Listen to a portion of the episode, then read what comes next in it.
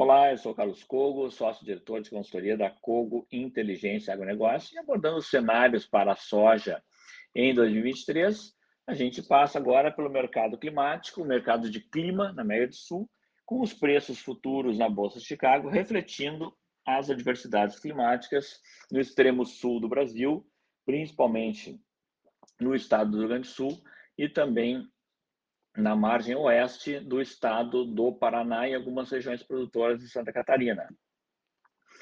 A safra brasileira está projetada pela nossa consultoria em 153,4 milhões de toneladas, pouco abaixo do que estava projetado no início do ano.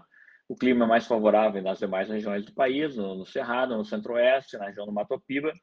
Então, safra recorde. O Brasil deve ter exportações recordes também em 2023, aproveitando brechas que vão ser deixadas por outros países exportadores. A Argentina tinha uma expectativa inicial de produzir 50 a 52 milhões de toneladas, deve produzir de 35 a 36 milhões de toneladas, uma quebra muito forte decorrente da laninha, que provocou uma estiagem forte desde o início da temporada. O mesmo ocorre com o Paraguai. O Paraguai estimava uma safra de 10,2 milhões de toneladas, também em função da laninha, deve ficar com uma safra de no máximo 8,8 milhões de toneladas. E o Brasil terá também, além de um mercado enorme potencial para exportar soja em grãos, um bom mercado de exportação também de farelo e de óleo de soja, que foram mercados conquistados pelo Brasil no ano passado, em função da ausência da Argentina por quebra de safra. A Argentina novamente fica com a sua safra prejudicada e o Brasil deve aproveitar esse espaço deixado pela Argentina para ocupar também com a exportação de derivados.